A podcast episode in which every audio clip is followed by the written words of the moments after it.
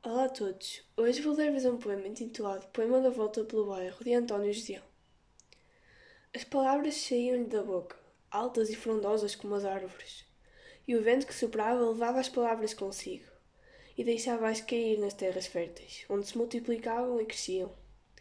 Eram essas palavras sonorosas, pesadas e sumarentas como as laranjas escolhidas, e nelas se comparavam as virtudes às flores e o vício à lepra e a vida inteira ao caudaloso rio que flui, estreito e efêmero, tropeçando nas pedras e nos limos.